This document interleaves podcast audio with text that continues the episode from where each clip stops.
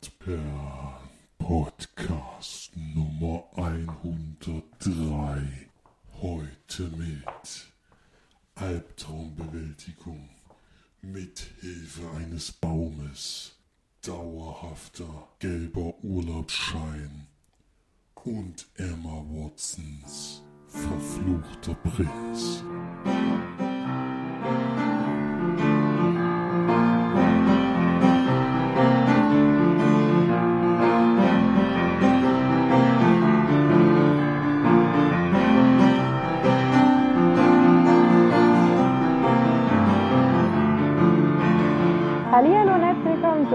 Sendung von uns Leinwandperlen. Hier sind wir wieder für euch die Margie und der Flori Servus.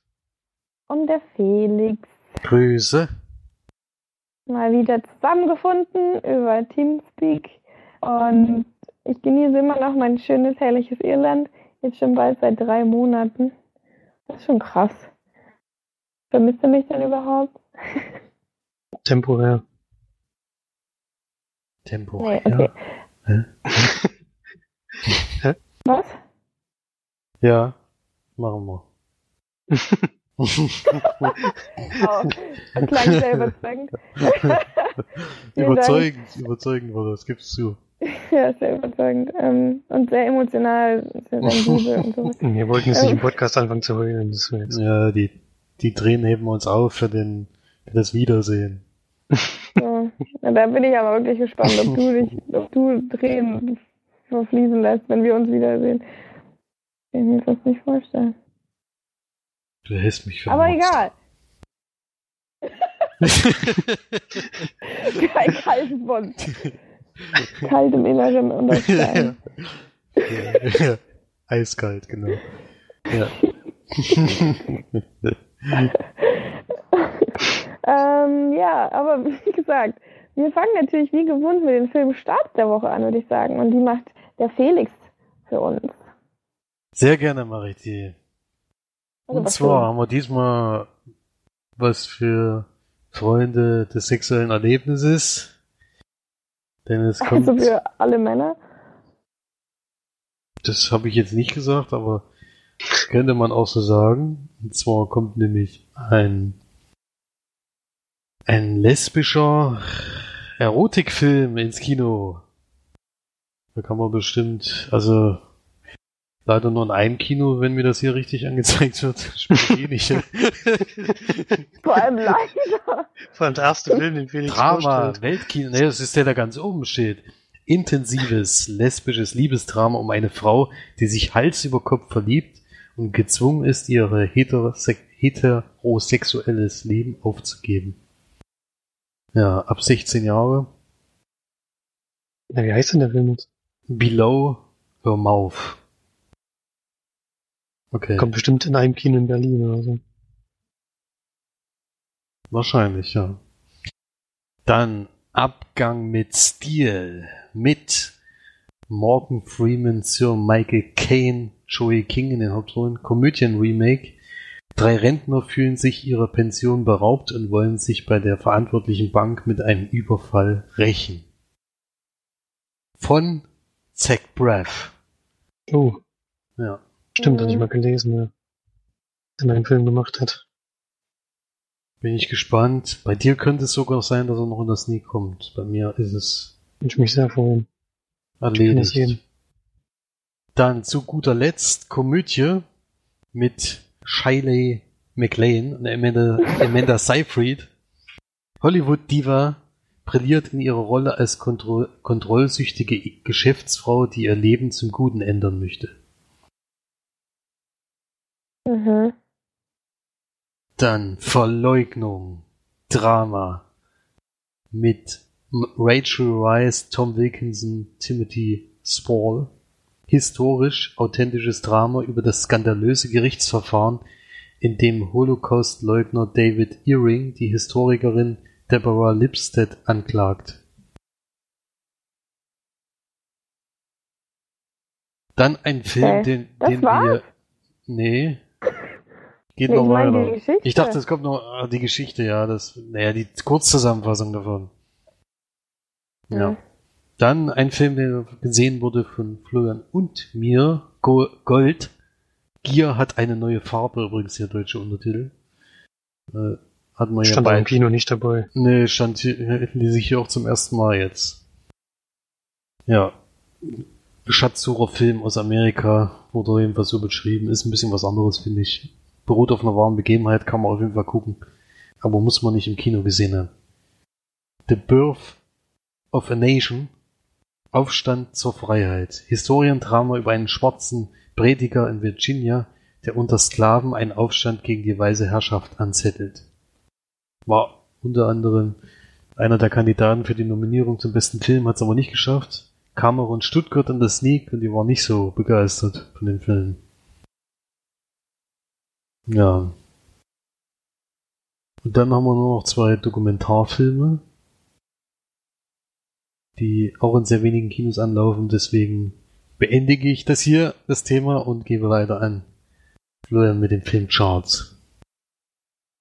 Unter 5 haben wir Kong Skull Island. Platz 4, gefallen von der 2, live. Platz 3 ist der erste Neuensteiger. Mich eigentlich überraschend viele Besucher. Ghost in the Shell. Mit 156.000. Platz 2, der nächste Neuensteiger. The Boss Baby. 270.000 Besucher, auch relativ viel, der Trailer. War jetzt eigentlich nicht so überragend. Und die Nummer 1 ist von letzter Woche geblieben. Die Schöne und das Biest. Man hätte jetzt sagen können, Ja, Manchester hat Manchester dazu beigetragen, aber das stimmt ja nicht ganz. Stimmt Nee, nicht. aber zumindest werden wir dafür heute noch eine Besprechung hören. Mhm. Aber natürlich stehen vor den gesehenen Kinofilmen die gesehenen Sneak-Filme. Und da können wir jetzt schön smooth überleiten und mal schauen, was ähm, Florian so geschaut hat am Montag in der Sneak. Ich hatte, ich hatte einen deutschen Film. Was war denn jetzt lustig? Ey, ich lach nur drüber, weil, weil ich ja schon ungefähr weiß, was jetzt kommt. Ein Weil- deutscher Film kommt jetzt äh, von André Erkau. An dem kannte ich noch nichts. Er hat zwar schon ein paar Filme gemacht, aber ich habe noch keinen davon gesehen. Der Film heißt Happy Burnout. Habe ich schon gesagt, glaube ich. Oder? Weiß es gar nicht. In der Hauptrolle haben wir auf jeden Ja. Fall Mutan Wilke Möhring. Mitspielen tut auch noch Anke Engelke und Julia Kuschitz, die könnte man noch kennen. Die anderen Schauspieler waren mir relativ unbekannt. Es geht drum, wir haben Mutter Wilke Möhring, der spielt so ein, ja, so ein Hartz-IV-Empfänger, der sein Leben lang nichts anderes gemacht hat, nie gearbeitet. Scheint sich auch bei der, ähm, beim Amt so ein bisschen durchzumogeln. Hat anscheinend der Dame, die dafür zuständig ist, irgendwelche Geschichten aufgetischt, dass er halt eigentlich nie irgendwelche Bewerbungen losschicken muss oder versuchen muss, sich ähm, also irgendwo Arbeit zu finden, sondern immer sein Geld halt weiterkriegt. Ein Hartz IV oder was er bekommt. Pro Euro. Dann kommt es aber dazu, dass bei dem Amt eine Kontrolle durchgeführt wird und deswegen sein ganzes Konstrukt zusammenzufallen scheint und er deswegen beschließt oder beziehungsweise seine Betreuerin sich das für ihn ausdenkt. Er soll das so tun, als könnte er nicht arbeiten, als wäre er psychisch krank, als hätte er einen Burnout also und soll sich in eine Klinik einweisen lassen, die solche Fälle auch mit behandelt und versuchen da halt den Eindruck zu erwecken, dass er arbeitsunfähig ist und aus dieser, diesem Burnout nicht mehr rauskommt. Das versucht er dann auch, kommt in so eine Klinik und lernt dort eben die anderen Patienten kennen und ja, viel weiter ich jetzt noch gar nicht verraten. Wie weit ihm das dann gelingt, jetzt da seine Krankheit vorzugaukeln oder nicht. Einmal dahingestellt. Bin mir nicht ganz sicher, was der Film ein Genre haben sollte. ich nehme an, eine Komödie.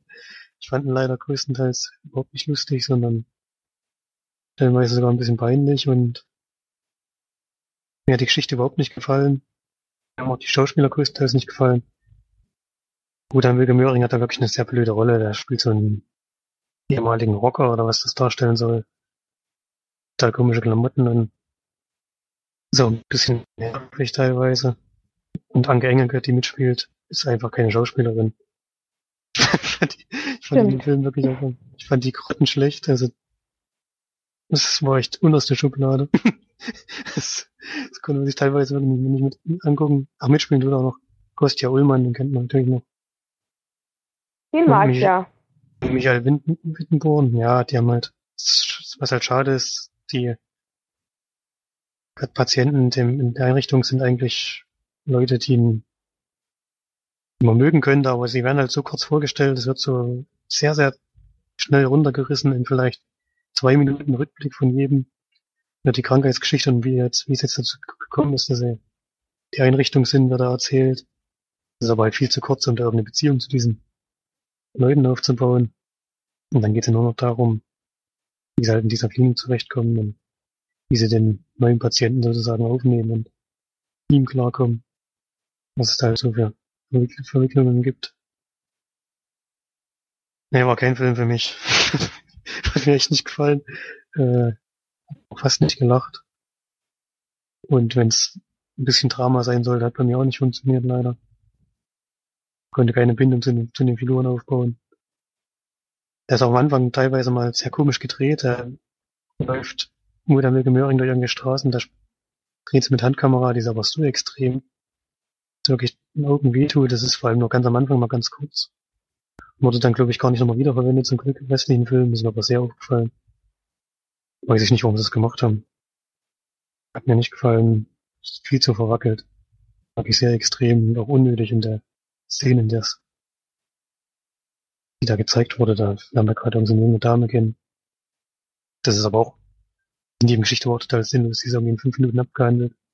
Das spielt dann überhaupt gar keine Rolle mehr, warum die jetzt in dem Film zu suchen hatte, das ist mir auch nicht ganz klar. Also ich habe wirklich kein gutes Haar an dem Film. Bewertung wird echt schwierig. Ich gebe mal zwei von zehn Leinwandperlen.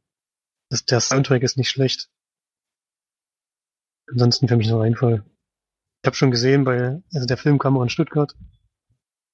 Und habe bei Letterbox gesehen, dass er da anscheinend anders aufgenommen wurde. Ich bin wirklich mal auf die Besprechung gespannt. Was da jetzt. Vielleicht war es einfach nur kein Film für mich.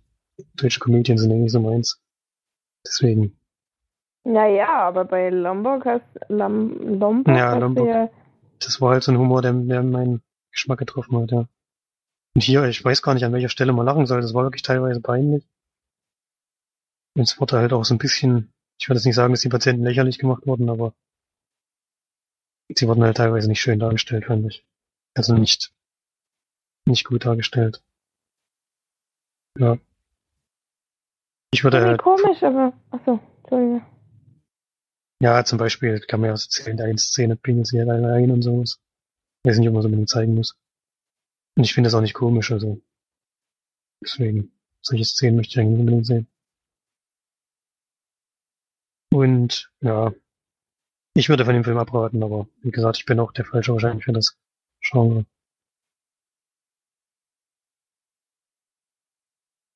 Ich finde ja irgendwie komischerweise, egal wie, ähm, wie viele komische Rollen und auch komische Filme er dreht, finde ich irgendwie Wo- Uta Wilke Möhring immer noch ziemlich cool. Ich weiß auch nicht. Ich finde, das ist einfach eine coole Sau. Ich weiß nicht warum, aber Ja, ich, Mag ich den mag den eigentlich auch ganz gerne als Schauspieler. Die Rolle hier war jetzt nix. Also für mich. Gesehen ist anderswo wahrscheinlich anders aufgenommen worden.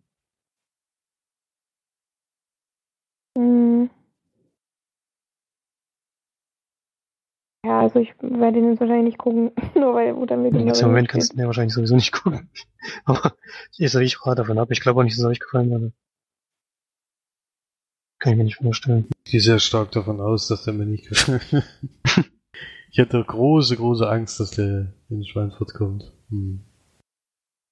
Du hast ja schon gespoilert, dass ein anderer Film kam. Was Ich habe schon gespoilert, ja. Ich hatte, ich, es kamen auch gleich amerikanische Filmstudios, deswegen habe ich schon gedacht, nee, das kann der nicht sein.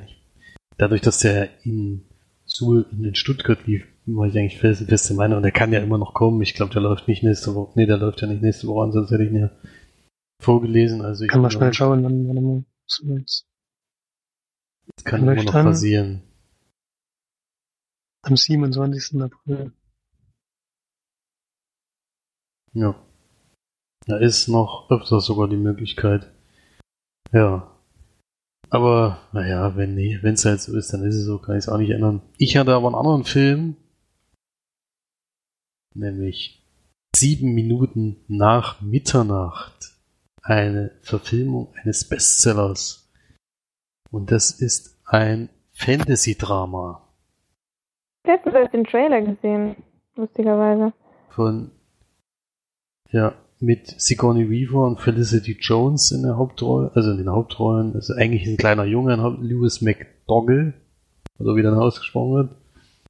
Der ist jetzt noch nicht so bekannt, aber das sind wieder die bekanntesten Darsteller, die auch sehr viel Screentime haben. Und es geht um den kleinen Connor, der mit seiner kranken Mutter Elisabeth äh, in, in England wohnt, in so einem einsamen Haus an einem Friedhof. Und äh, also da ist auch eine Kirche, also nicht nur der Friedhof, aber die Kirche wird eben nicht mehr genutzt, die ist schon ein bisschen zerfallen. Und ja, hat große Probleme, vor allem in der Schule. Wird er ziemlich gehänselt und von einer Gruppe, äh, die äh, Gruppe Jungs aus seiner Klasse wird er auch jeden Tag nach der Schule äh, verprügelt, ja. Und was er von seiner Mutter geerbt hat, ist eben, dass er sehr gut zeichnen kann. Und das äh, sieht man dann, eh- also er zeichnet sehr viel in der Schule und auch zu Hause. Und als er eben nachts zu Hause zeichnet, weil er eben mal wieder nicht schlafen kann, dann passiert eben zwölf, äh, sieben Minuten nach Mitternacht eben was, denn der Baum, der auf diesem Friedhof steht, erwacht zum Leben und besucht ihn. Und äh, er merkt eben, dass der Junge Probleme hat. Äh, zu dem Zeitpunkt weiß aber der Zuschauer und er wahrscheinlich selber auch nicht, was der Baum damit meint. Und er sagt dann, ich erzählte jetzt drei Geschichten innerhalb der nächsten Tage. Und wenn ich die drei Geschichten erzählt habe, dann erzählst du mir deine Geschichte. Und der Junge weiß das überhaupt nicht, was, was gemeint ist und was für sich. Und das klärt sich dann im Laufe dieses Film, Films auf. Also bei diesem Punkt ungefähr bis dahin wusste ich, worum es geht, ab dem nicht mehr. Deswegen würde ich da schon gar nicht mehr weiter erzählen. Das waren zwar jetzt vielleicht die ersten zehn Minuten des Films, aber ich finde, man sollte in den Film am besten mit dem Wissen reingehen, was ich hatte, weil gibt's einiges, äh, was da noch kommt. Und ich kenne auch das Buch nicht. Das ist, glaube ich, auch ein großer Vorteil. Und ja, deswegen höre ich an dem Punkt auf. Und kann schon mal sagen, ich glaube, ich habe die beste Sneak des Jahres schon gesehen. Der läuft am 4. Mai an.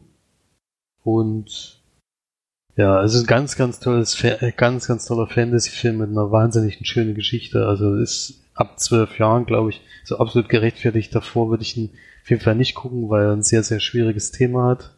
Aber es, so mit diesem Thema umzugehen, hat mich einfach äh, unglaublich berührt.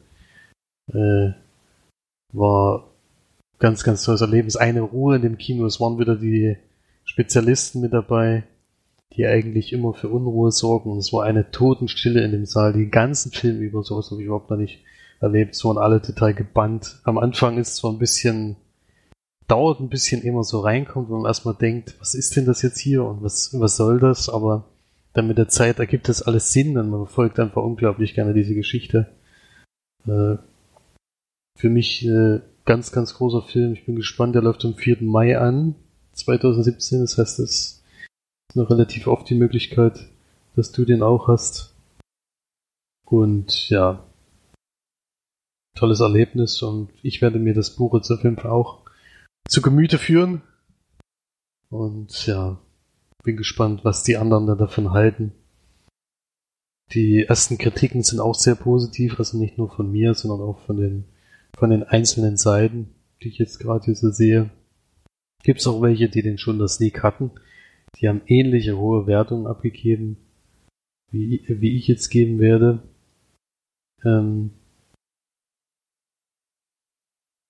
und da bin ich dann bei 9 von 10 Leinwandperlen. Uiuiui. Liam Neeson spricht ja das. Äh, Liam Neeson spricht den Baum. Ist doch der Synchronsprecher, oder? Ja, ist auch der Synchronsprecher zum Glück. Fand ich auch sehr passend eigentlich. Ja. Ja, es Klingt sieht ja aus Fall Groot. ne? Der Ja. sieht doch echt gut Ja, aus. hat eine tolle Animation auch von diesem Baum. Der sieht zwar, dass die jetzt Sieht nicht aus das, wie Groot. Ja, so ein bisschen hat er mich auch daran erinnert. ja. Ja. Ja, mir hat der Trailer auch sehr gut gefallen. Ähm, komischerweise hat man ja, zumindest, na gut, ich bin halt hier auch ganz schön abgeschottet, aber hat ja fast gar nichts von dem Film gehört. Auch aber der nicht. der läuft auch in Irland. Monster Calls heißt er auf Englisch. Der Monster Calls, genau. Ich glaube, das ist auch ein britisches Buch und kein, aber ich bin mir jetzt nicht sicher. Ja Quatsch. Nee, am, amerikanischer, britischer Journalist ist das, ein Schriftsteller. Na da. Ja, auf jeden Fall eine Empfehlung für euch zwei und für Mark sowieso, die wir diesen Film lieben, da bin ich mir hundertprozentig sicher. äh, bei Florian ist es ja mit Fantasy jetzt nicht unbedingt so, aber ich, der, ich glaube, bei dem Film äh, wird, wirst du merken, warum, warum der trotzdem, warum der dir trotzdem sehr gut gefallen wird. Ja, wenn das ein Drama ist, ist Ja. schon. ja. Denke ich auch. Also, ja, klare Empfehlung. Ich bin froh, das dass ich den in der Sneak sehen durfte. Bin ich sehr, sehr, sehr froh drüber, dass ich den in der Sneak sehen durfte und ja. Hätte ich nicht erwartet, ehrlich gesagt. Ich hatte keine. Es ist immer schön, wenn man ins Kino geht und eben noch gar nichts weiß und dann kommt ein Film, von dem man einmal bisher einen kurzen Trailer gesehen hat und dann haut er einen so um. Das passiert natürlich auch nicht allzu oft. Kannst aber nicht sagen, dass du die beste Sneak des Jahres hattest. Du weißt ja nicht, ob vielleicht sogar noch Hardcore 2 rauskommt. Ich habe ja gesagt, es könnte sein, dass ich die beste Sneak des Jahres gesehen habe. Es kann immer was Besseres kommen und Hardcore 2 ist ja, dann, dann ist natürlich gleich die 10 von 10 gegeben, aber diesmal, nachdem wir es beim ersten verbockt haben. Bestimmt wäre der zweite Teil genauso gut, wenn sie einfach das gleiche nochmal machen. einfach nochmal, einfach nochmal den Film ins, ins Kino bringen und einfach noch Hardcore 2 hinschreiben, fertig. Und dann, dann geht man Und 10 diesmal von ist 10. aber der Protagonist eine Frau. ja, genau. Die eine Sekunde, die man die ist ja sieht. egal, weil, genau, weil man sieht ja nicht. Deswegen kann alles andere genau gleich sein. das war geil, ja. Hm. Hm. Ja, nee, ich, ich, ich gehe jetzt mal davon aus, dass es auf jeden Fall am Ende des Jahres auf der besten Liste der Top 5, denke ich mal, locker landen wird. Hm. Wenn nicht, hat man echt ein gutes Sneak-Jahr. ja. Gut, dann kommen wir ja jetzt zu den Kinofilmen, die gesehen wurden. Da haben wir ja diesmal nur eine Person im Podcast, die einen Kinofilm gesehen hat, wenn ich mich richtig erinnere. Bei mir stimmt das. Bei mir auch, ja. Also, ich habe mir mit zwei Versprechen eingehalten von letzter Woche und bin tatsächlich am Dienstag am Kinotag, am irischen Kinotag, ins Kino gegangen und habe mir äh, Beauty and the Beast angeschaut. Und zwar mit folgender Konstellation. Meine Freundin, mein Gastpapa und mein Gastbruder. Wir wollten beide mitkommen. War schon ein bisschen, äh, ich habe schon gedacht, naja, vielleicht ist das nicht unbedingt so euer Film. ähm, aber sie wollten gerne mitkommen. Was weiß ich, was da, was die da geritten hat, aber naja. Ich glaube, zu Beauty and the Beast oder Die Schöne und das Biest muss man nicht so viel vorhersagen, äh, beschreiben am Film. Ähm, ich denke mal, die Geschichte kennt so jeder.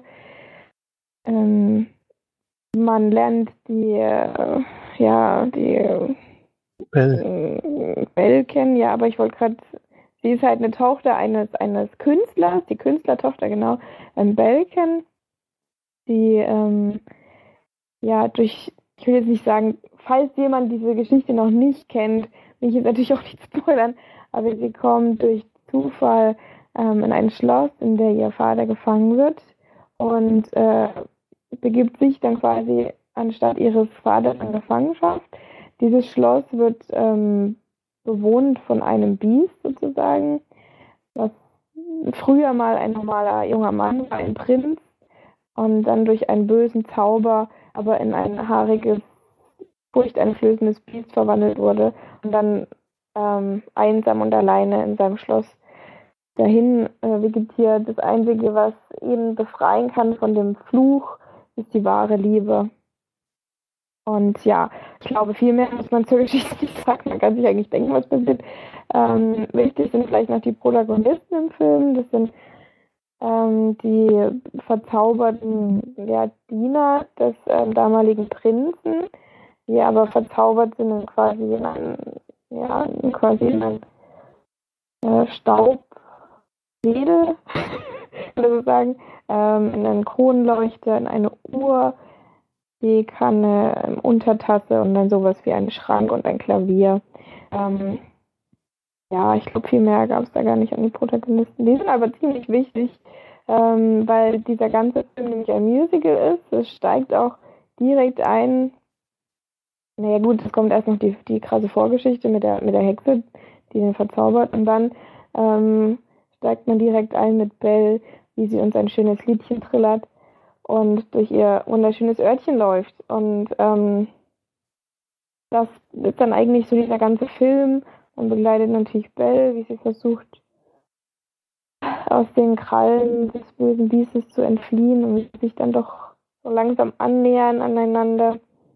Und ähm, ja, der Liebe werden natürlich einige Stolpersteine in den Weg gelegt, aber durch äh, die wunderbare Disneyhafte ähm, Märchengeschichte wird dann alles allem am Ende dann natürlich gut. Ich glaube, das ist kein Spoiler, wenn ich das sage, ähm, weil die Geschichte schon 100.000 Jahre ist gefühlt. Und ähm, ja, das ist so ungefähr die Geschichte von Beauty and the Beast. Ich hoffe, ich habe das äh, fachgerecht zusammengefasst.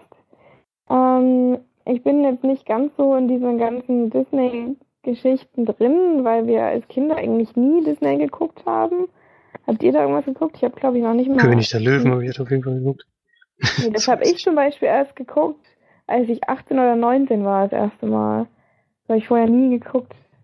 Wir haben Dann schon halt einige, nur so mit, einige halt Disney-Filme natürlich- geschaut. Einige ist aber auch übertrieben, muss ich sagen. Ja, wenige. Ich hab sagen wir fast- so. Fast gar keine. Also ich habe auch so diese ganzen Klischee Bambis oder oder äh, Bambi oder keine Ahnung Beauty and the Beast oder eben Schneewittchen oder dieses ganze Zeug habe ich nie geguckt. Ähm, das halt die neueren dann sowas wie Wall-E und sowas, das natürlich, aber so diese alten Wally ist aber Ähm, nicht von Disney. Wall-E ist von Disney. Ah nee, Wall-E ist von Pixar. Ja, jetzt Ja. Disney mit, ja, aber damals noch nicht. Damals waren die noch nicht zusammen, ja. Ach so. Wall-E, doch, ach Disney Pixar, ach so, Entschuldigung. Ja, ähm, dann halt andere Disney-Filme, was weiß denn jetzt ich?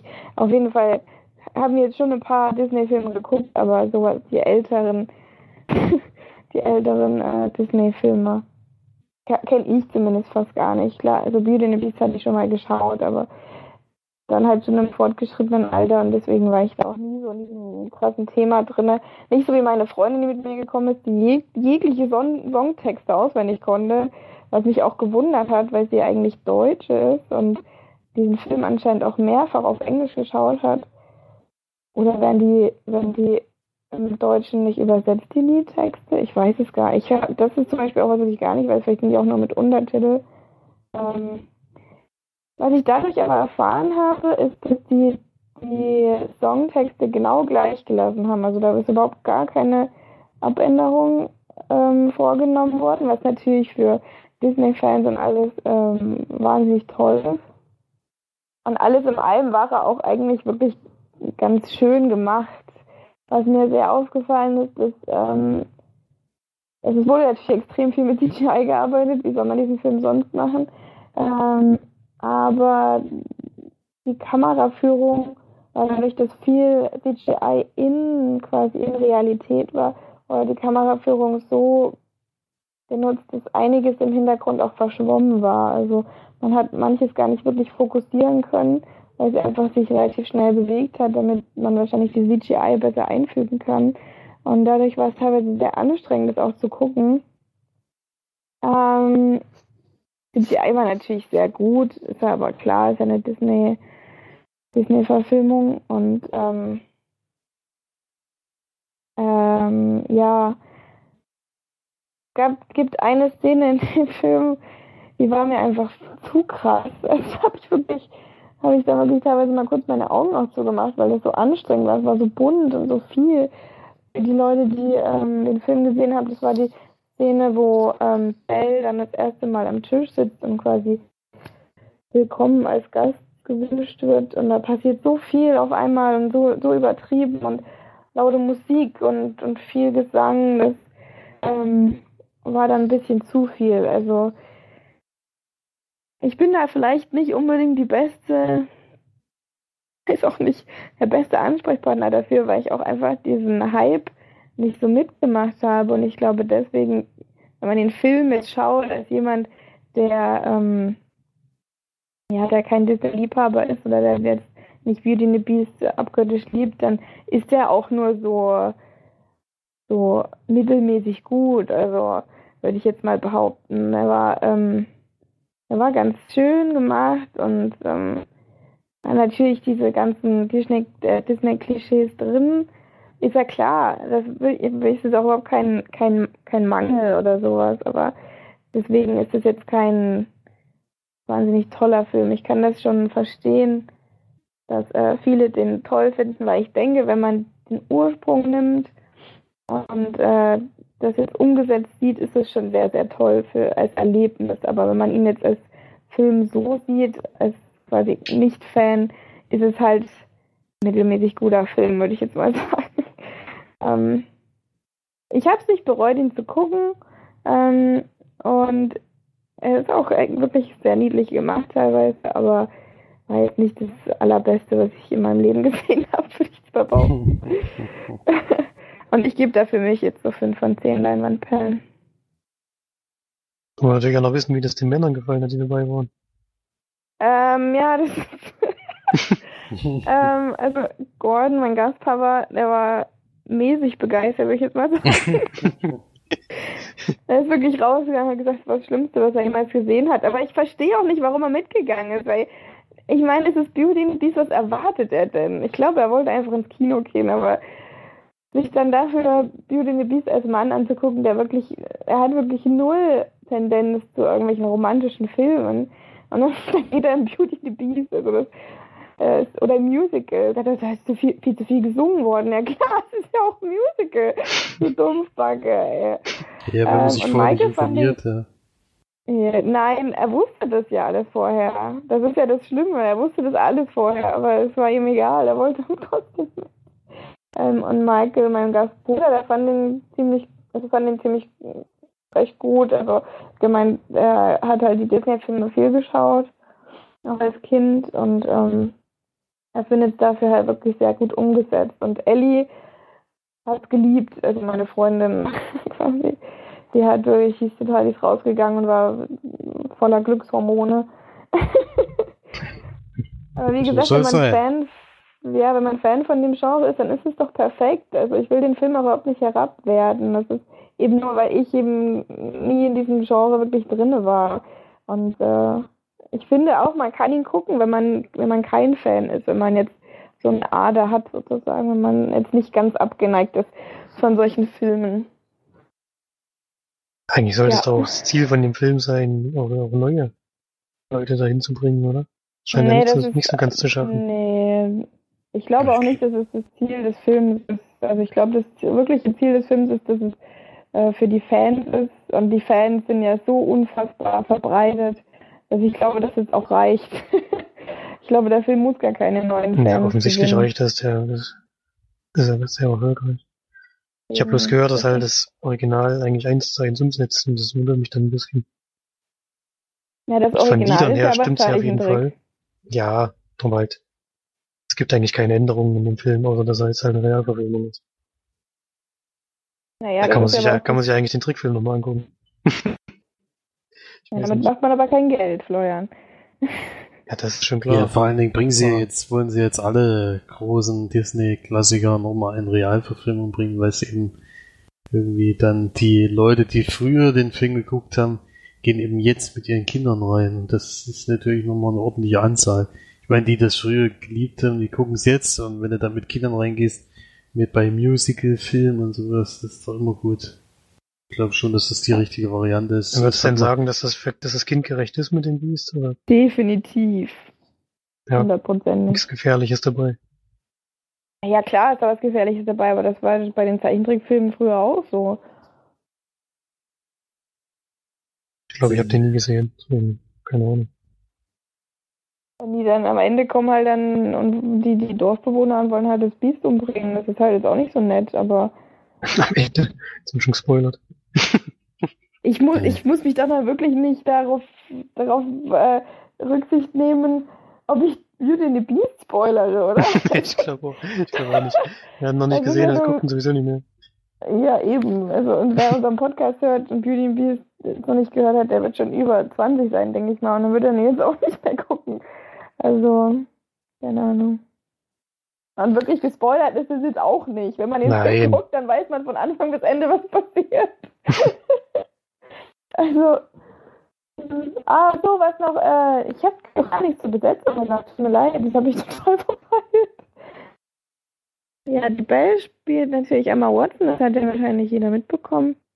Dan Stevens spielt den Prinzen, beziehungsweise das, er hat also unglaubliche zwei Minuten Screentime in dem Film. ähm, Luke Evans ist noch mit dabei, den kennt man auch, der spielt den Gaston, quasi denjenigen, der ähm, gerne Belle heiraten möchte.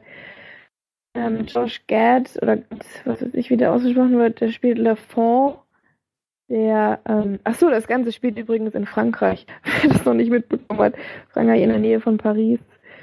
Ähm, LeFou, genau, John, Josh Gad, den kenne ich jetzt eigentlich nur in solchen ähm, relativ Ekelrollen. Also ich mag ihn überhaupt gar nicht, wenn ich ihn jetzt so sehe, weil er eigentlich immer nur so ganz komische Rollen gespielt hat. Aber ähm, ja, da hat er jetzt mal eine andere Rolle gehabt. Ian McKellen spielt noch mit, Emma Thompson kennt man ja zum Beispiel auch. Was mich auch sehr gewundert hat, am Ende erst die Auflösung kam, war, dass Ewan McGregor mitgespielt hat, ähm, weil er quasi nur eine Synchronsprechrolle hat, aber auch mit einem französischen Akzent spricht. Deswegen habe ich den überhaupt gar nicht erkannt. Ähm, Evan Klein spielt mit, der spielt den Vater von Belle und Stanley Tucci beispielsweise auch noch. Also eine große Riege an tollen Schauspielern, die man größtenteils alle nicht sieht, weil sie animiert sind oder nur eine Synchronsprecher, Synchronsprechrolle haben. Äh, nicht Synchronsprechrolle, heißt es dann Synchron? Nee. Aber eine Sprechrolle haben. Mhm. Ja, 5 von 10. Ja, ich würde sagen, so das reicht jetzt aber auch so. 5 von 10 klingt jetzt nicht so überragend, aber ich hatte ja schon befürchtet, dass es irgendwie nicht so unser Film sein wird. Nee, das ist auch überhaupt gar nichts für euch. Also ich weiß, dass ich den Trickfilm auf jeden Fall mal gesehen habe. Ja, du kannst ihn schon mal gucken, aber es ist jetzt nicht so wie Maleficent. Also, Maleficent war ja wirklich auch ein cooler Für- Film an sich. Für mich ist halt die äh, das Problem auch, dass vor zwei oder drei Jahren ungefähr schon eine Neuverfilmung von Die Schönen das Biest kam, direkt aus Frankreich, von eben, weil das anscheinend auch ein Buch von dort ist. Und da hat Vincent Cassel die, das Biest gespielt und irgend so eine Französin eben dann das Mädchen, was da in dieses Schloss kommt. Und das ist halt eben erst vor kurzem gewesen, deswegen bin ich sowieso überrascht, dass gleich nochmal eine Verfilmung kam. Aber Ich kann ja nur von den Amis. es ist aber dann kein Musical gewesen. Das ist nur Disney, die da ein Musical draus machen. Das ist dann so ein richtiger Film gewesen. Fand ich dann noch gar nicht so schlecht. Naja, aber auf Blu-ray äh, trotzdem ein Film, den ich mir angucken werde. Ich nicht.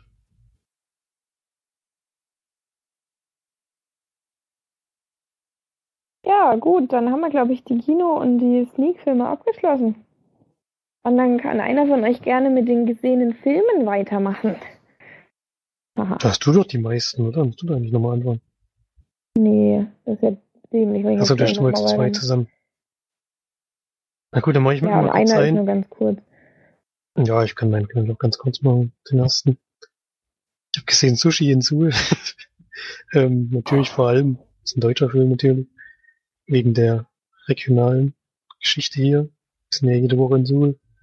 oder ich jetzt größtenteils und bin halt auch in der Gegend. Wenn dann schon mal ein Film hier in der Umgebung gedreht wurde und auch in der Umgebung natürlich spielt und man die Gelegenheit bekommt, ihn sich mal anzusehen, dann macht man das natürlich auch. Ich habe ihn auf DVD gesehen, habe jetzt aber auch nicht geschafft, die Extras zu gucken, deswegen kann ich dazu jetzt leider noch nichts sagen. Und Sushi Gansul beruht auf wahren Begebenheiten und es geht um einen Restaurantbesitzer, der in der DDR ähm, angefangen hat, auf einmal sein Restaurant halt zu einem, ja, so im japanischen Stil umzumodeln auch japanisches Essen anzubieten. Was bei der, beim Regime nicht so gut ankam, denn Japan galt halt noch mit als Feind der DDR. Deswegen wurden ihm da ja, so Vorhaltungen gemacht. Er ist auch in so einer Vereinigung drinne. HU nannte die sich, das sind so, eine Vereinigung von mehreren Restaurants, die halt für das Regime sozusagen gearbeitet haben und da auch ihre Normen erfüllen mussten und auch das Essen, was sie halt kochen, da von den Leuten bekommen haben. Deswegen hat er auch immer nur Zutaten, die eigentlich nicht ganz zu dem passen, was er machen möchte. Musste er so ein bisschen, ja, erfinderisch sein und aus den Mitteln, die er hat, versuchen, japanisches Essen zu kochen. Warum er das machen will, er ist so ein bisschen so ein, ja, sieht sich so ein bisschen als Künstler in seiner Branche, möchte sich halt ausprobieren und eines Tages ist halt mal so ein japanischer Gast da und den probiert er dann ein Essen zu machen. Und der ist auch relativ begeistert davon, was er da zaubert. Und ja, unterstützt ihn dann so ein bisschen auf dem Weg, sein Restaurant da in diese Richtung zu entwickeln. Ist eine, Tra ist eine Tragikomödie, würde ich sagen.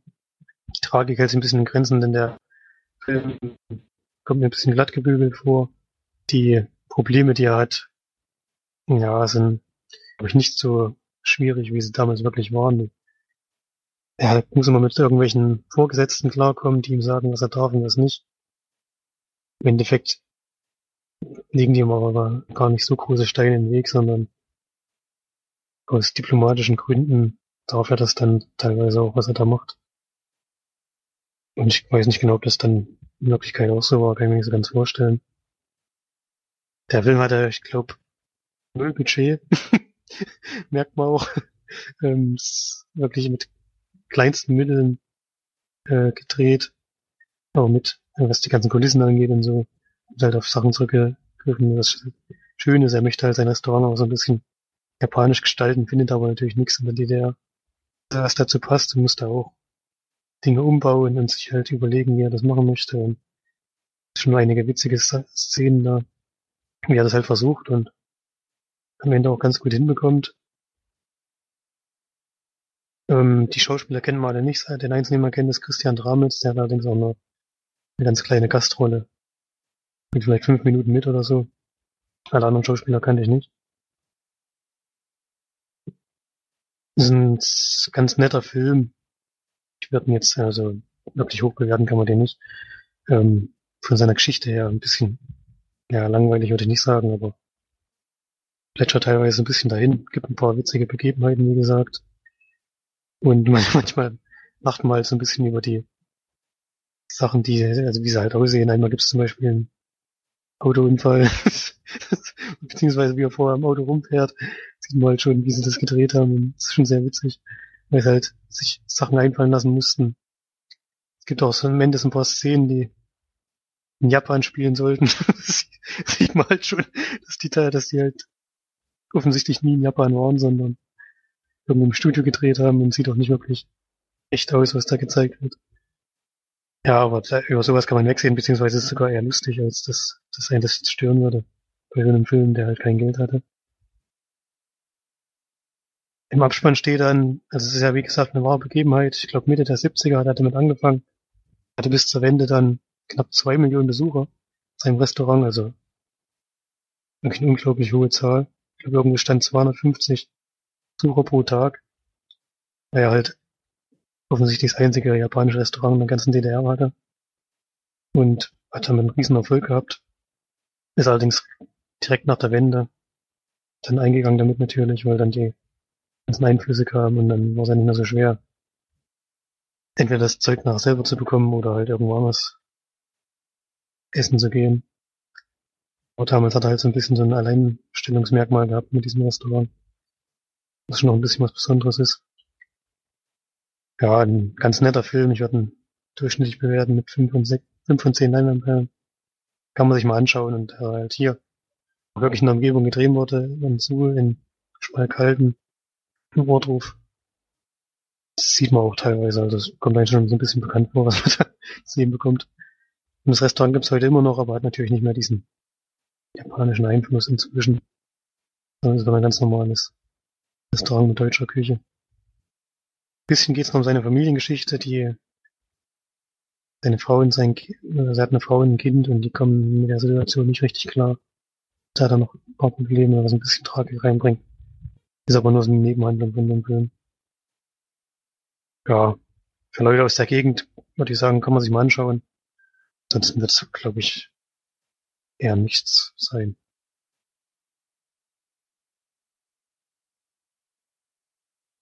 Ja. Ja. Klingt jetzt nicht nach einem Film, den ich gucken werde. ich glaube auch nicht, dass der wirklich gefallen würde, denke ich mal, weiß ich nicht. Ist jetzt kein Knaller, also ein paar Mal kann man lachen und aber insgesamt ist ja Durchschnitt. Ja, 1,9 also das klingt- 1,974 Millionen Gäste waren da. Hm. Deswegen gar nicht nach dem Film, der mich jetzt interessiert. Hm. Würde ich jetzt auch nur gucken, wenn es sein müsste, weil es halt in der Region war, aber den tut es mich jetzt wirklich gar nicht. das hat mich jetzt vorher von Thema her auch nicht interessiert. Nur kann man sich mal anschauen, wenn man hier an der Gegend wohnt. Ich habe mir einen Film auf Netflix angeschaut. Und zwar ähm, Win It All. Ich weiß gar nicht, hat der einen Deutschen? Nee, der heißt anscheinend auch auf Deutsch Win It All. Habe ich auch nur angeguckt wegen des Hauptdarstellers ähm, Jake Johnson. Ich gebe dir 50 Euro, wenn du weißt, woher ich den kenne, Felix. 50, na dann lohnt sich's. Jake Johnson. Ohne zu googeln. Der Name kommt mir auf jeden Fall sehr bekannt vor. Ich weiß aber, irgendwie klingt das wie so ein Kindersinger. Ja, Jake. Jack Johnson war mein, war mein richtiger Sänger. Ach so, ist sogar wirklich einer. Ja, aber 50 nicht der Schauspieler. Nein, das ist ja nicht derselbe. Jake Johnson heißt der Schauspieler und Jack Johnson heißt der, ähm, heißt der Singer oder Sänger. Ach so, ich dachte, das ist dasselbe. Nee, das ist Äh, ein Schauspieler. Jake Johnson kenne ich auf jeden Fall den Namen, kommt mir sehr bekannt vor. Kann jetzt gerade nicht zuordnen. Muss ja auch schwer sein, sonst würde Mortsch keine 50 Euro bieten. Ja, ich gehe jetzt mal davon aus, dass es was ist, was wir zusammengeguckt haben wahrscheinlich. ja. Ist wahrscheinlich kein Film, weil das, naja gut, nee, ich weiß nicht.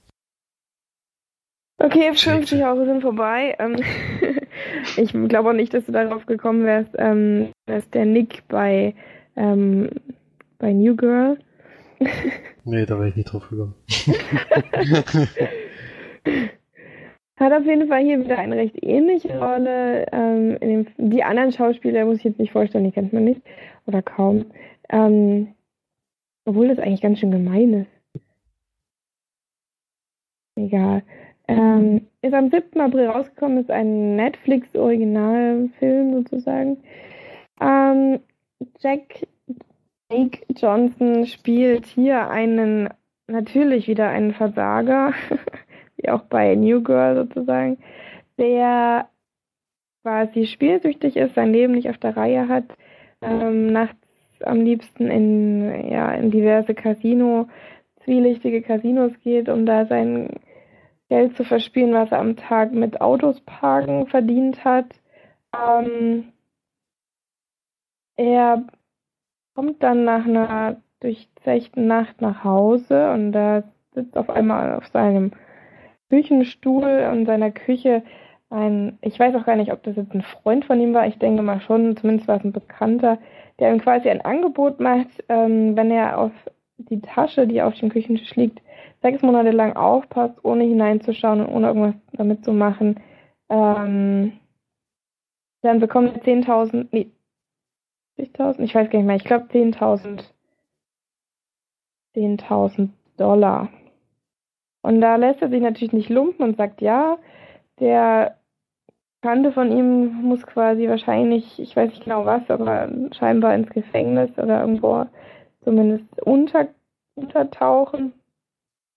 Und ja, er versteckt dann die Tasche in seinem Wandschrank, dauert aber nicht lange, bis ihn dann die Neugier packt und er dann doch reinschaut. Und in dieser Tasche findet er dann relativ kuriose Dinge, wie beispielsweise ähm, Handschuhe, Kabelbinder, ein Hammer, wo ein bisschen Blut noch dran ist und ich glaube 50.000 Dollar oder sogar noch mehr. Ich glaube, es wird gar nicht richtig gesagt, wie viele, wie viel in dem, viel in der Tasche drin ist. Auf jeden Fall, ja, ähm, tut er das alles wieder zurück, verscharrt das in seinem Wandschrank, weil er natürlich auf gar keinen Fall an dieses Geld ran will.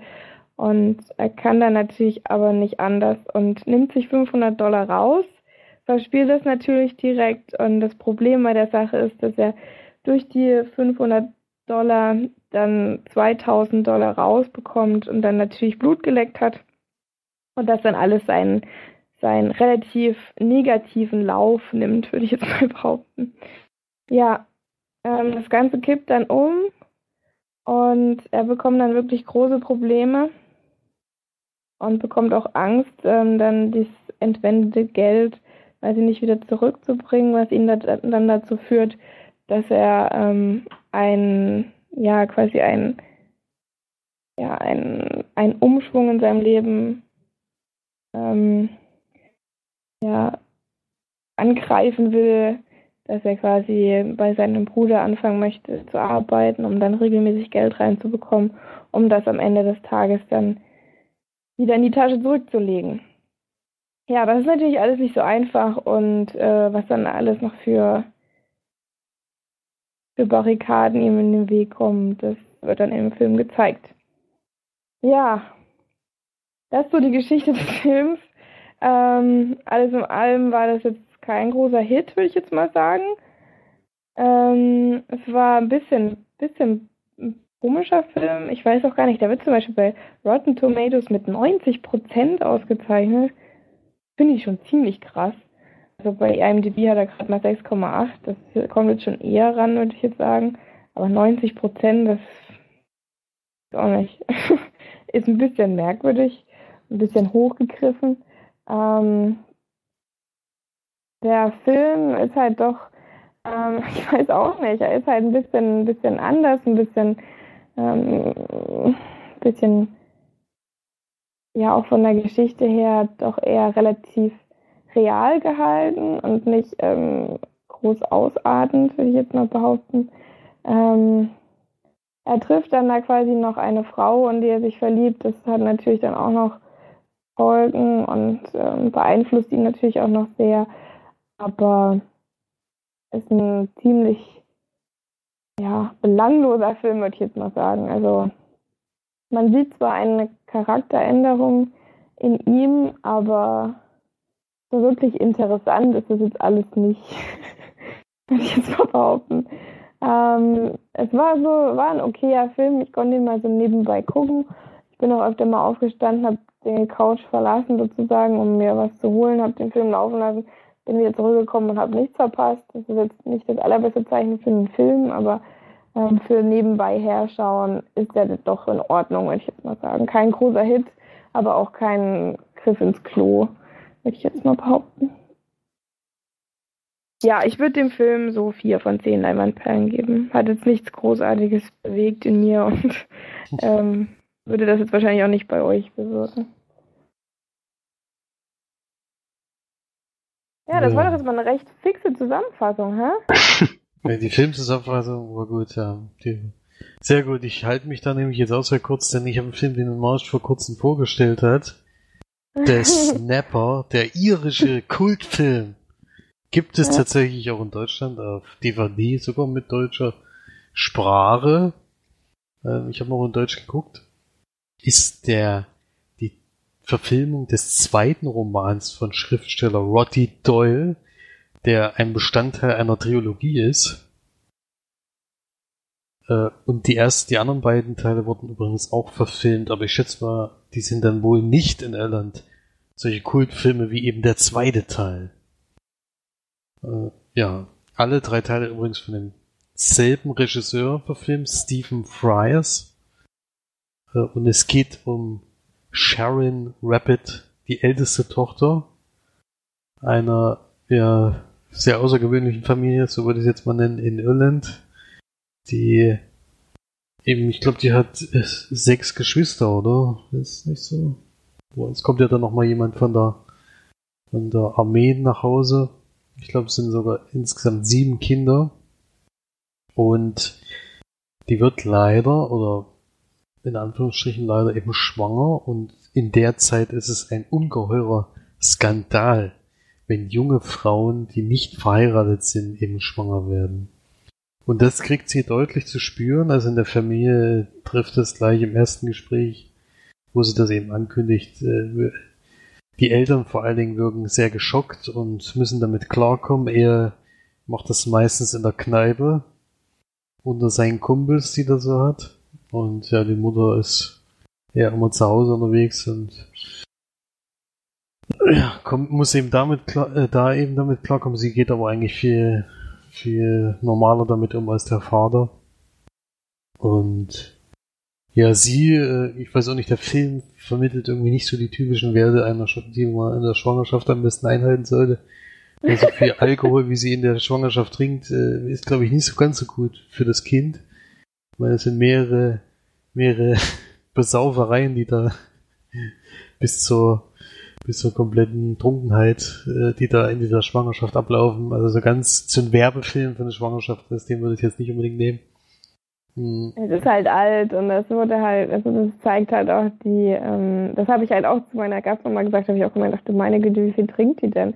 ähm, hätte sie aber gemeint, das war damals ebenso und vor allem halt in der, in der ähm, Schicht, in der sie, in der, wie sagt man denn, in der gesellschaftlichen Gesellschaftsschicht ist das schon.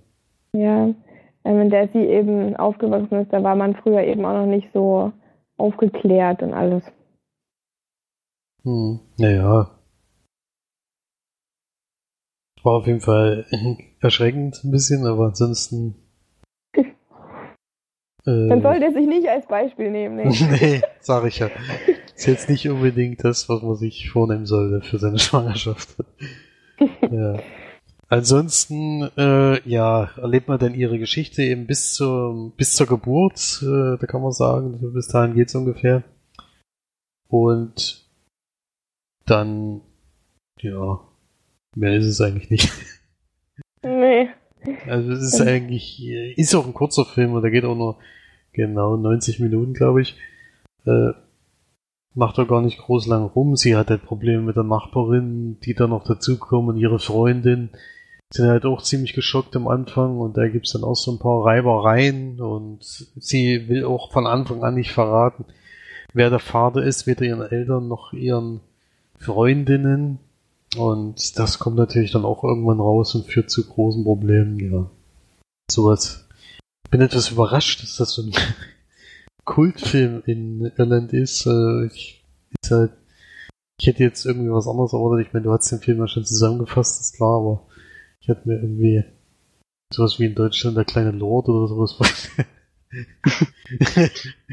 so äh, Kultfilme ist halt auch mal schwierig. Ja gut, in Deutschland gibt es auch komische Kultfilme mit Lamborg und sowas. Das gefällt ja auch nicht jedem, aber es ist halt trotzdem. Ja, es ist eben der, es ist nicht der, es ist halt der Kultfilm, der in Irland gedreht wurde. Ja, halt nee, ist ja auch, ist ja auch völlig recht. Ich meine, mir hat es auch gefallen. Ich fand es ganz schön, diese Konstellation, die es da gab. Den Vater fand ich unglaublich lustig. Also ich habe mich mehrmals über den so kaputt gelacht.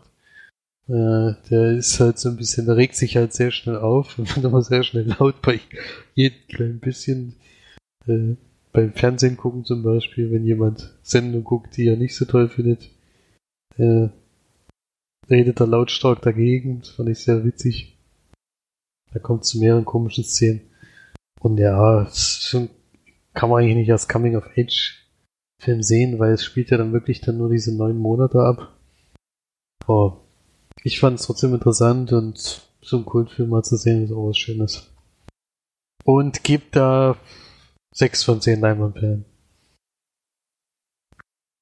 Ja, ich denke auch, wenn man den auf äh, Englisch guckt, ist das auch nochmal was anderes, weil man hat dann eben auch so diesen, das hatte ich ja damals ja schon gesagt, diesen krassen Dialekt oder diesen, diesen Dubliner Akzent sozusagen. Ähm, ähm, ja, wenn, die, wenn dann der Vater, der ist zum Beispiel, also der wird halt sehr schnell und sehr, sehr häufig ausfällig. Ich weiß ja nicht, wie es dann übersetzt wurde, wenn er dann immer dieses For fuck's sake sagt und so, das ist halt so schön ich glaube, das ist deswegen auch so, so irische Kult, weil er eben so wirklich komplett irische Schnauze hat auch so, die halt. Es ist manchmal wirklich krass, die Leute zu verstehen. Also ich habe zum Beispiel, ich habe ja, kann man auch mal äh, im Podcast sagen, dass man auch mal Film, äh, Fernsehen guckt. Ähm, ich habe ja Donnerstagabend immer meine meine Routine sozusagen. Jeden Donnerstagabend kommt hier First Dates Ireland. quasi ähm, Blind Dates von einem, von einem, es hört sich jetzt beschissener an, als es ist, aber es ist eigentlich ganz cool, ähm, von einem Fernsehsender organisiert. Da stellt man sich quasi vor als Person und die versuchen dann, welche, ja, die Leute miteinander zu verkuppeln, indem sie halt ein Date in, in einem Hotel miteinander verleben. Florian hat es auch schon geguckt, als er hier war. Überragend. Ja, überragend. Und da war zum Beispiel einer dabei, ähm, ein Busfahrer, und der hat, der kam aus, Ber äh, aus Berlin. der kam aus Dublin und äh, den habe ich wirklich fast überhaupt nicht verstanden, weil der so gemurmelt hat. Also man kann ja schon sagen, dass Colin Farrell murmelt, aber den verstehe ich wenigstens. Aber der hat so in sich reingenuschelt und gemurmelt, dass ich ihn fast überhaupt gar nicht verstanden habe. Das war wirklich, das war wirklich, wirklich, wirklich schlimm. Da habe ich dann äh, teilweise die Untertitel angestellt, weil ich nicht verstanden habe. Und ich würde jetzt sagen, ich bin jetzt, äh, was Verstehen angeht, nicht mehr allzu schlecht. Ähm, äh, ich glaube, das ist dann auch eher so was mit, was mit rein, reinfließt, so dieses typisch irische sozusagen. Mhm. Ja, aber ich, Ja, gesagt, da ich kann, fand den bei der Übersetzung wahrscheinlich ein bisschen Witz verloren. Denke ich auch, so aber ich fand den Vater auch am lustigsten, deswegen, also ich habe da sehr drüber gelacht, deswegen haben sie das wohl gar nicht so schlecht übersetzt. Er hat jetzt nicht so die Mega-Schimpfwörter rausgehauen, also das jetzt nicht, aber über dieses äh, Aufbrausende kam da auch sehr gut rüber.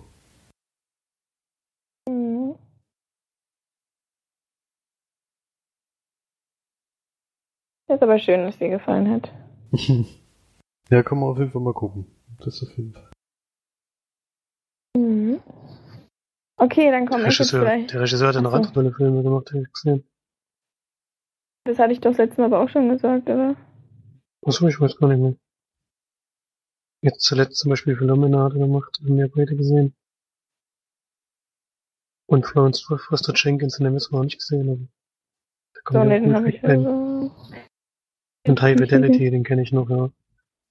Auch ein schöner Film. Mhm.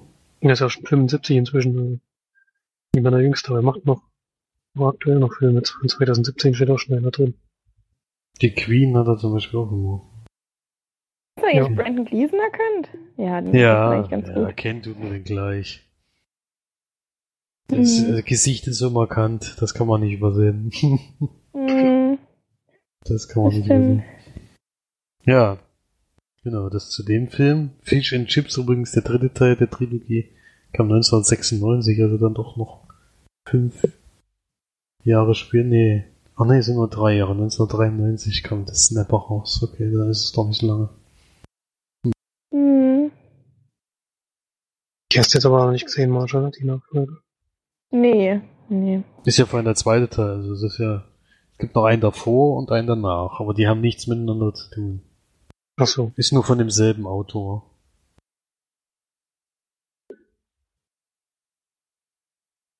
Na gut, dann Okay. mache ich, mach ich mal schnell meinen zweiten Film noch. Ich habe mal wieder einen meiner Lieblingsfilme geschaut. ähm, Rain Man, ein Film von 1988. Barry Levinson hat Regie geführt, er hat sehr, sehr viele Filme schon gemacht, zum Beispiel. Ich kenne von ihm Good Morning Vietnam. Dann, was haben wir hier noch so? Vier habe ich auch gesehen. The Bay habe ich jetzt letztens erst gesehen, ja, der ist auch von 2012 fast. Also auf jeden Fall ein paar bekannte Filme dabei. Sleepers, genau, der Pitt, auch guter Film. Noch gesehen mit Brad Pitt in der Rolle. Und Rain Man spielt die Hauptrolle, oder es sind eigentlich zwei Hauptrollen. Einmal Tom Cruise in noch relativ jungen Jahren, der spielt einen Geschäftsmann, seine Geschäfts, seine Geschäfte gehen so ein bisschen in Bachrunde.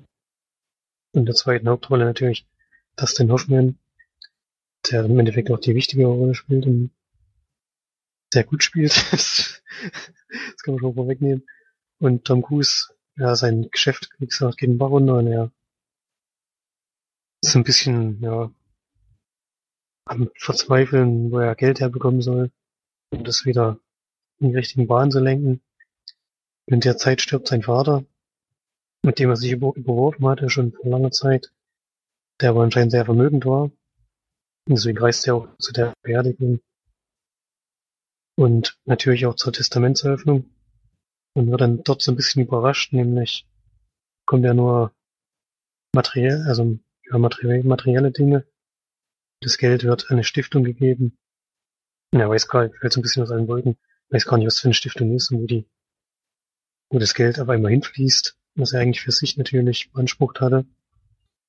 Und bekommt dann mit, dass es in so eine, Anst in so eine Anstalt geht, die sich mit auch wieder mit behinderten Menschen beschäftigt. Und ja, ich glaube, soweit kann man es noch erzählen. Er bekommt dann mit, dass er einen Bruder hatte, von dem er nichts wusste. Raymond, der, wie gesagt, von Dustin Hoffman gespielt wird, der ist Autist und hat sozusagen das ganze Geld geerbt. Beziehungsweise die Anstalt, um ihn dort halt sein Leben lang zu umsorgen. Und Tom Cruise findet es nicht so cool und kidnappt ihn dann sozusagen um auf diesem Weg an sein für ihn rechtmäßiges Erbe, zumindest an die Hälfte des Geldes zu kommen, was er für sich halt beansprucht und auch gerechtfertigt sieht. Die beiden gehen dann sozusagen auf den Roadtrip halb Amerika zurück von der Anstalt nach Los Angeles, glaube ich, arbeitet er. Möchte er mit ihm hin. Ist auch eine Tragikomödie. Ähm, und der Film wäre, glaube ich, nicht so gut, wenn dass, dass dann Hoffmann nicht den Raymond spielen würde, der einfach ja, das auf eine unglaublich berührende Weise macht und trotzdem ist es an zu vielen Stellen so, so lustig und ist irgendwie nicht so richtig, dass man sich darüber lustig macht, sondern es ist eine so, so berührende Art, Art und Weise und also mir geht der Film immer wieder ans Herz. Schafft er jedes Mal wieder, auch diesmal. Geht 133 Minuten, ist ein bisschen zu lang, fand ich Jetzt beim, ich weiß nicht, ich habe bestimmt jetzt fünfte Mal gesehen oder Die Drehe. Aber trotzdem immer noch sehr, sehr beeindruckend und falls den wirklich jemand noch nicht kennt, unbedingt mal anschauen. Ähm, macht sehr viel Spaß und trotzdem ist auch sehr, sehr bewegend. Von mir neun von zehn Leinwandperlen. Und für jeden eine Sehempfehlung, der den noch nicht, der den noch nicht kennt. Siehst du denn den Punkt ab? Wo ziehst du denn einen Punkt ab? Ich fand diesmal zu, also ein bisschen zu lang. Die Grundgeschichte ist jetzt auch nicht so, also, naja, wenn mir der, der Tom Cruise Charakter möchte sein Geld haben. Und macht dann natürlich auch während des Films eine Wandlung durch. Das ist keine Geschichte, die man nie gesehen hätte oder so, aber es geht auch eher um den anderen Charakter, finde ich. Ja, wenn jetzt ein Viertelstunde kürzer gehen würde. Der Anfang ist ein bisschen so lang, bis wir überhaupt mal ähm, bei Dustin Hoffman dann mal ankommen. Dauert schon ein bisschen. Oh, das ist jetzt wirklich also Nörgeln auf ganz, ganz hohem Niveau. also sehr, sehr toller Film. Mhm. Eine der, der hat auch so, der hat halt, der hat halt auch so ein paar Sachen, die vergisst man dann nicht, oder? ich könnte aber jedes Mal sagen, wenn man Müsste, fast alle im Raum müssten lachen, wenn der Film aufgeht. Oh. Film einer der wunderbarsten Filmmusik, Filmmusik, Film. Einer der So. wunderbarsten Mus Sound, Scores Hm. im, äh, im Film, finde ich. Ja, Musik hat auch Hans Zimmer gemacht, den kennt man ja so. Hat er schon un unglaublich viel gemacht. Hat's halt einfach drauf, der Gute. Ja, das stimmt. Okay, dann habe ich jetzt ähm, quasi noch zwei Dinge, die ich kurz besprechen also das eine vielleicht ein bisschen länger als das andere besprechen möchte. Ähm, sind beides Themen, die jetzt wahrscheinlich die Stimmung etwas runterziehen, weil es nicht die leichtesten Themen sind. Ähm, ähm, zuerst fange ich mal mit dem kürzeren an und zwar habe ich heute mit meiner Gastmama, die guckt solche Sachen relativ gerne, heißt gerne, sie interessiert sich dafür, gerne gucken tut man sowas, glaube ich, nie. Ähm, ähm, quasi Dokumentation über Jay-Z Lee geschaut.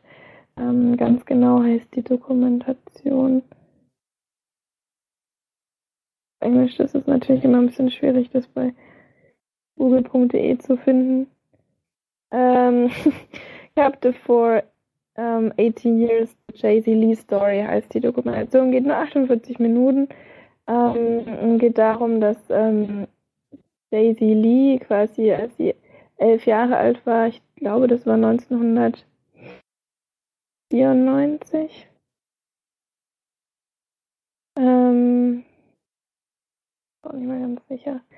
Ähm, quasi ge Nee, 1991 sogar. Aber 1991 ähm, wird sie gekidnappt, quasi vor den Augen ihres Vaters. Ähm, sie läuft gerade zum Schulbus und wird währenddessen ähm, in, eine, in ein Auto gezogen, was auch der Stiefvater quasi genau beschreibt. Er hat sogar eine Beschreibung der beiden Entführer. Es handelt sich dabei um, eine, um einen Mann und eine Frau. Ähm, ja, und sie wird dann quasi 18 Jahre gefangen gehalten im Hinterhof ihrer Entführer und ähm, ist, wie gesagt, als sie entführt wurde, 11. Im August 2009 sie dann entdeckt quasi, aber auch nur, weil ihr Entführer quasi, ja, er macht dann am Ende dieser 18 Jahre, macht er dann quasi eine kleine Wandlung durch, indem er dann ähm, religiös wird und äh, begibt dann dadurch quasi einige Fehler, worauf die ähm, Polizei dann auf ihn aufmerksam wird. Das ähm, Heftige an der Geschichte ist nicht nur, dass sie 18 Jahre quasi entführt wurde, sondern ähm, dass sie mit 14 Jahren und dann glaube ich mit 16 Jahren ähm, von ihrem Entführer ein Kind bekommt. Also jeweils eine Tochter, hat zwei Kinder sozusagen. Das ähm, was noch so ähm, bedauernswert an der Geschichte ist, ist, dass der Entführer von ihr quasi ein bekannter und auch schon gefangen genommener ähm, Vergewaltiger war. Vorher quasi schon bekannt, polizeilich auch bekannt und auch ja normalerweise von der Polizei ähm, ja es ist ja oft so, dass sie dann quasi gelistet werden und dann auch ähm, beobachtet werden während ihrer Lebenszeit, aber trotzdem ist es niemandem aufgefallen, dass irgendwie in seinem Hinterhof eine, ein junges Mädchen gefangen hält, ähm, wahrscheinlich auch grausam behandelt und von ihr dann noch zwei Kinder bekommt, obwohl die Frau, die er heiratet, ähm, jeder weiß in der Nachbarschaft keine Kinder bekommen kann. Ähm, ja, und das ist dann quasi so diese 48-minütige Dokumentation darüber. Man kennt das, glaube ich, manchmal. Das ist eher sowas für, also haben wir auf Netflix geschaut, was auch so nachts auf RTL 2 oder so läuft, ähm, wie man ja informiert wird über solche, solche schlimmen Dinge. Ähm, was mir nicht so gut gefallen hat bei, dies, bei dieser Sache ist, dass relativ viel Aufmerksamkeit auf äh, den Entführer gelegt wird. Also man sieht äh, relativ häufig ihn, man sieht ihn auch dann bei der ähm, bei der Gerichtsverhandlung, der war alles in allem auch anscheinend kein ähm, normaler Mensch, also er war nicht durchgeknallt, er wurde dann auch interviewt von einem, von einem Nachrichtensender, was auch komplett gezeigt wird. Oder es wo ja telefonisch beziehungsweise was eingespielt wird. Ähm, Finde ich immer nicht so gut, weil je mehr Aufmerksamkeit dann auf diese Leute gelenkt wird, desto mehr ja, fühlen sie sich ja auch bestätigt, denke ich mir zumindest meistens. Ähm, ich habe die Geschichte vorher noch nie gehört. Das ist natürlich was was extrem Trauriges und was einen natürlich auch sehr mitnimmt, aber ähm, die Dokumentation ist jetzt eher sachlich gehalten. Also es wird viel der Stiefvater interviewt, ähm, die Lehrerin, dann ein paar leider sozusagen, also Freunde und ähm, Nachbarn und so weiter. Ähm, aber es wird doch eher Wert auf die das Fachliche gelegt, also die Fakten. Ja, das kann man sich mal angucken, wenn man das ähm, interessant findet. Klar sollte man sich vielleicht mehr auch informieren über solche Dinge. Weil es eben wirklich auch gerade, ich habe manchmal das Gefühl, gerade in Amerika passiert sowas relativ, relativ häufig, gerade auch in solchen kleinen Vorstädten. Das war auch wieder so eine, so eine kleine Stadt, ähm, wo niemand damit gerechnet hätte, dass sowas passiert. Ähm, und gerade wenn es ein verurteilter Vergewaltiger ist, der hat wirklich die, die Kinder und das Mädchen hinten am Zelt gehabt. Also die waren, man hätte das auch von oben, von, von, von Google Maps aus sozusagen, oder von der, vom Satelliten aus hätte man es locker sehen können, dass da noch was im Hintergarten ist, was vielleicht nicht unbedingt normal ist. Aber komischerweise hat da nie jemand wirklich drauf reagiert. Und das Dumme, was er gemacht hat, er ist irgendwie zur Polizei gegangen wegen irgendwas und hat die beiden Mädchen mitgenommen. Die haben ihn auch Daddy genannt sozusagen, sie sahen ihm auch ähnlich und jeder eigentlich wusste, dass er keine Kinder haben konnte.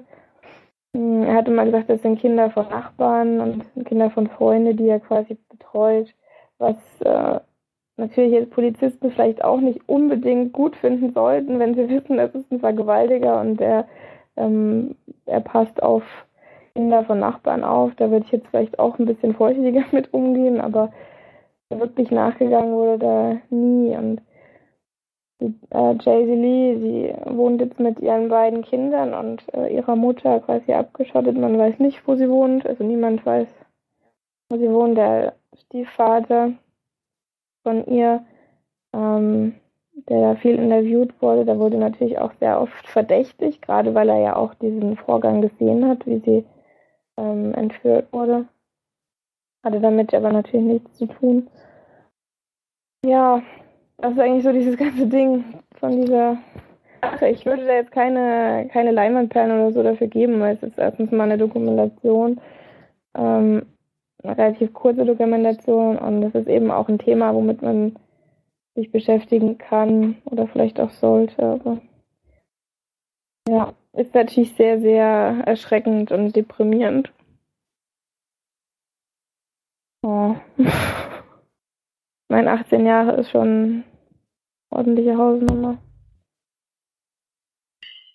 Hm, auf jeden Fall, ja. Zelt verstehe ich trotzdem nicht, wie der das da geheim halten würde. Das versteht keiner, weil der hatte eben auch Nachbarn und ist doch jemand es ist halt niemand. Ja, das. Aber das hat man ja damals bei diesem, wie hieß der, Josef Fritz, Fritzel da Typen, hat man das ja auch gedacht. Ich meine, die hat im Keller gewohnt. Hätte die Mutter oben oder die Nachbarn nebendran ja auch was mit, mit erleben können. Und jedes Mal, wenn, wenn seine Tochter unten ein Kind gekriegt hat, hat er es vor die Haustür gelegt und gesagt, ja, meine Tochter hat das da hingelegt. Wie bescheuert ist das? Und wer glaubt das denn? Oder wer ist dann so blauäugig und denkt, ja, sie kriegt ständig irgendwelche Kinder und legt sie dann vor die Haustür ihrer Eltern, weil sie es nicht aufziehen will. Oder ist doch echt ein Käse. Alles, aber wenn die Menschen was nicht sehen wollen, dann sehen sie es auch nicht. Vor allem die Nachbarin hat auch gesagt, ja, ich habe die Kinder ganz oft gesehen, die Kinder von dir. Also nicht jetzt die Entführte, sondern die Kinder von ihr. Die haben halt mit im Vorgarten geholfen, haben Unkraut gejätet und so. Und sie hat sich halt nichts dabei gedacht, weil sie immer gesagt haben, das sind Freunde oder ein Kinder von Bekannten oder von irgendwelchen Nachbarn oder was ich. Die Nachbarn haben natürlich nicht gewusst, dass er ein Vergewaltiger war, ein verurteilter Vergewaltiger, aber trotzdem gerade gerade auch sein, der hatte ja auch noch einen, äh, wie nennt man das denn, eine von der Polizei, da ein Betreuer sozusagen. Und er hätte ja eigentlich nur hinten in den Garten gehen müssen und dieses Zelt sehen können oder was weiß ich. Und er hat nie irgendwas gemerkt. Also das, das ist schon, also wirklich normal ist das nicht. Hm. Nee, das stimmt. Sehr komisch, sehr, sehr komisch manchmal, ja. Aber. Hm. Okay, dann habe ich ein ähnliches schwieriges Thema. Ich weiß auch nicht, warum ich mir das jetzt so oft angetan habe, aber ich habe mir noch einen Dokumentarfilm angeguckt. Das ist lustig, also es ist nicht lustig, aber das die Sache ist, dass ich eigentlich gegoogelt habe nach New Girl, beziehungsweise bei Netflix, weil ich gehofft habe, dass es ähm, die neuen Staffeln schon gibt. Und dann habe ich aber New Town gefunden ähm, und habe das dann angemacht. Ich habe dann gesehen, das ist eine Dokumentation ich habe es dann einfach ganz zufällig angemacht. Ähm, eine Dokumentation von 2016. Ähm, in Newtown geht es auch um die, den gleichnamigen Ort in den USA.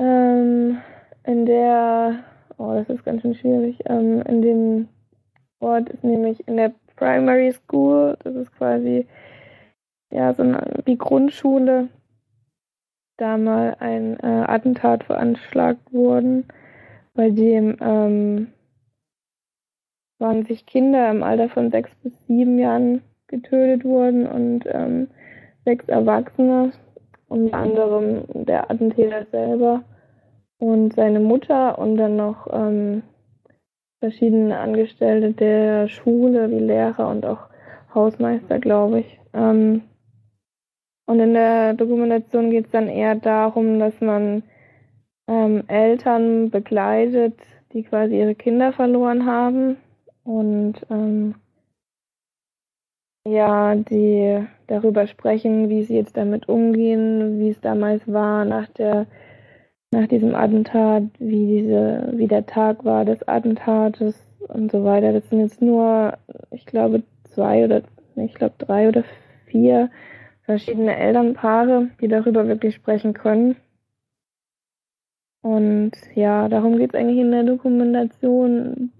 Die Dokumentation geht eine Stunde 25 ähm, und ist deutlich anders, als die, die ich jetzt davor geguckt habe. Die ähm, ist wirklich sehr, sehr, sehr, sehr gut gemacht. Ähm, man bekommt eigentlich so gut wie gar nichts vom Attentäter mit. Ich habe mich danach jetzt mal ein bisschen belesen ähm, nach diesem, er hat quasi, bevor er ähm, dieses Attentat begangen hat, ähm, hat er seine, seine Festplatte zerstört und hat eben auch, wie gesagt, seine Mutter erschossen, sodass man überhaupt gar nichts über sein Motiv weiß. Man weiß nur, dass er vorher in verschiedenen Schulen angehalten hat, mit seinem, also mit seinem Auto zu verschiedenen Schulen gefahren und hat sich dann eben genau diese Schule dann sozusagen ausgesucht. Er war da auch mal, für, aber nur für kurze Zeit. Und niemand weiß so genau, warum er das jetzt genau da gemacht hat. Das kommt aber in der Dokumentation gar nicht rüber. Und äh, alles in allem ist wirklich das, das Licht auf die Eltern gelegt, wie sie eben jetzt damit umgehen. Ich meine, das ähm, Attentat war, glaube ich, 2012. Ähm, ja, 2012. Die Dokumentation von 2016. Also, es ist wirklich extrem hart, ein extrem hartes Thema, weil es eben, es ist immer, ähm, ein Amoklauf ist immer ähm, schlimm in der Schule, aber wenn es dann wirklich sechs- bis siebenjährige betrifft und man dann noch Bilder und Filme von den Kindern sieht, quasi gestorben sind, ist das schon wirklich, also sehr, sehr, sehr, sehr, sehr schlimm. Ähm, ja, es ist aber auch irgendwie wichtig, dass man sowas weiß, finde ich, weil ich habe davon überhaupt noch nie was gehört.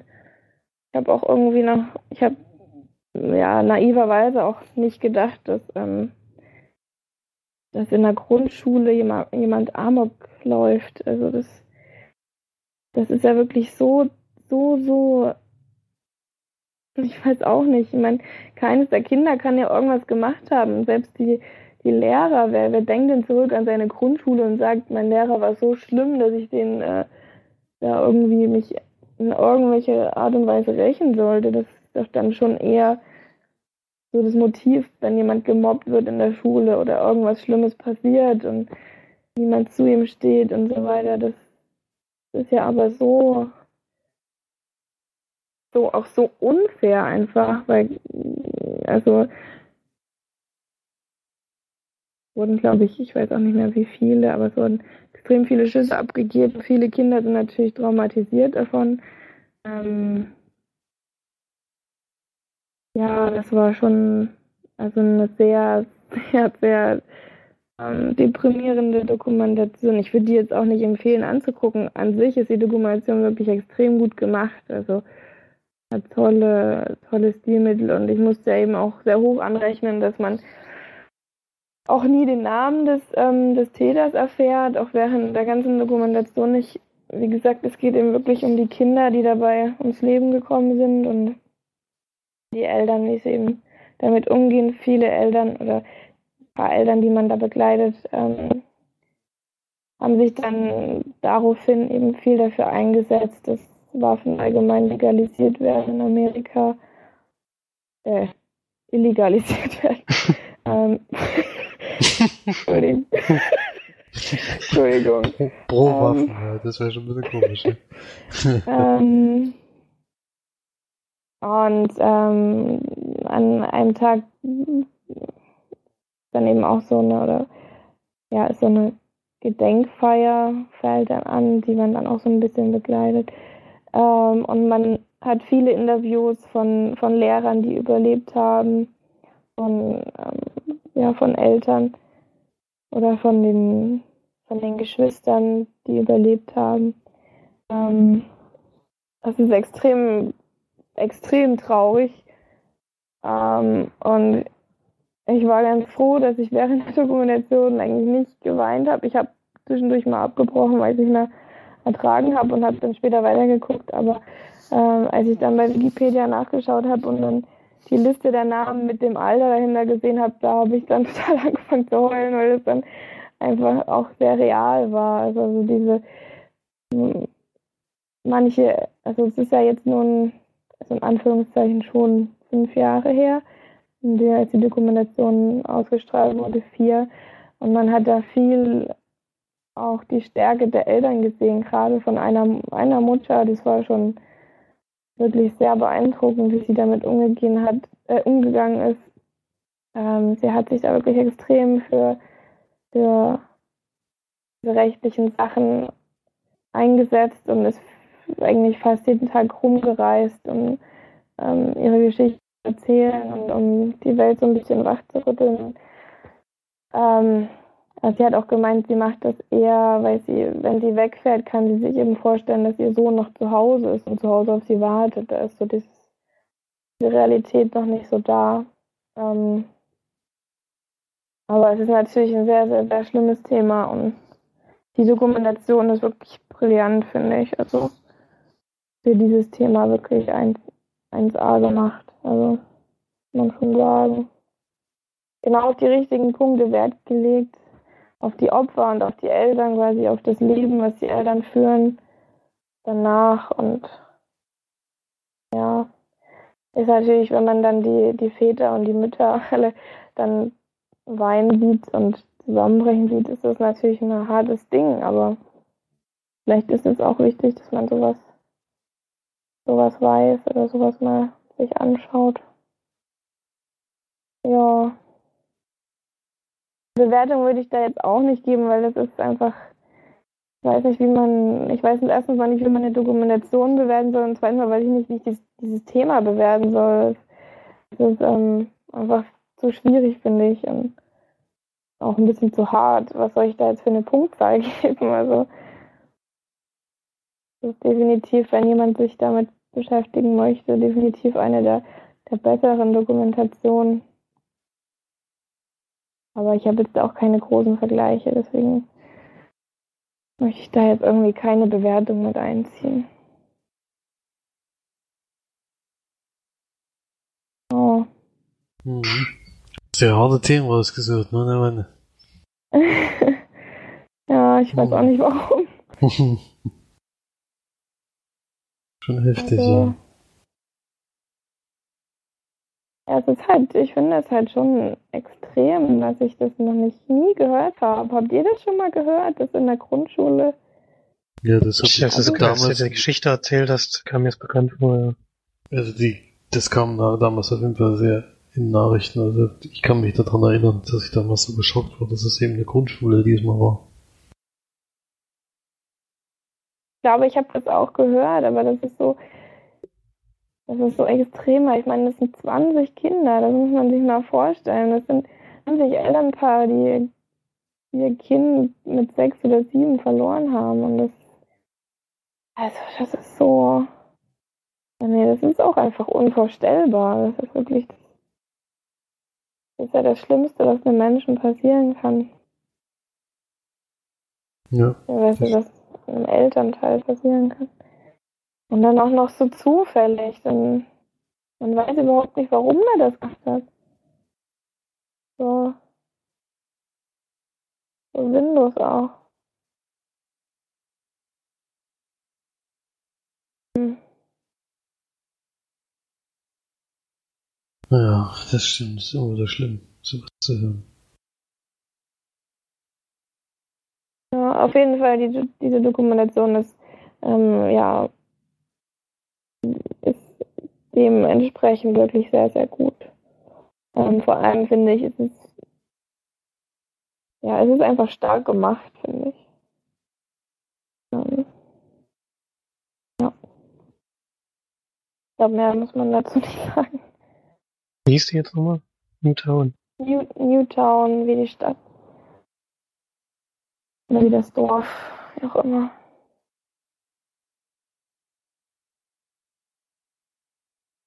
Mhm. Die gab es auch bei Netflix, oder? Ja, ist allerdings Netflix AI. Ja, das ist ich weiß klar, ja. Das ist schon klar. Hm. Ich weiß auch nicht, ob ich es mir angucken werde. Das ist schon sehr deprimierend.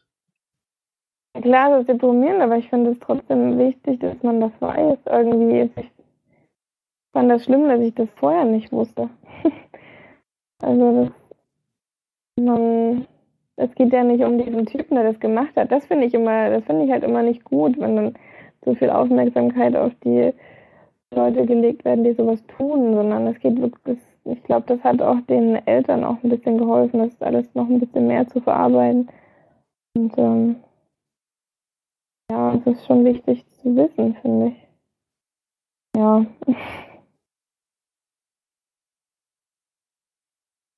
Hm, naja, irgendwie. Dort muss ich gar nicht bei dem, nach den Themen noch einen Film vorzustellen. Passt jetzt doch überhaupt nicht, den Film, den ich jetzt noch gesehen habe. vielleicht, vielleicht lockert das ein bisschen wieder auf. Das ist vielleicht ganz gut zum Ende des Podcasts. ist echt äh, komisch, aber ich habe noch einen Animationsfilm gesehen von was hier, von den Illumination Studios, die vor allem bekannt sind durch die Minions Filme und natürlich ich einfach unverbesserlich. Und das ist ein neues Franchise, was jetzt aufmachen. Es geht um einen Panda-Bären, der ein Theater besitzt. Und das geht leider ziemlich bergab in letzter Zeit. Die Besucher bleiben aus und seine Shows sind ja nicht so beliebt. Und als letzte Überlegenschance sieht er ein, ein Casting zu machen mit all den Leuten in dieser Stadt, daraus eine Truppe zusammenzustellen und da so einen Wettbewerb draus zu machen und dass das wieder die Leute ins Theater bringt.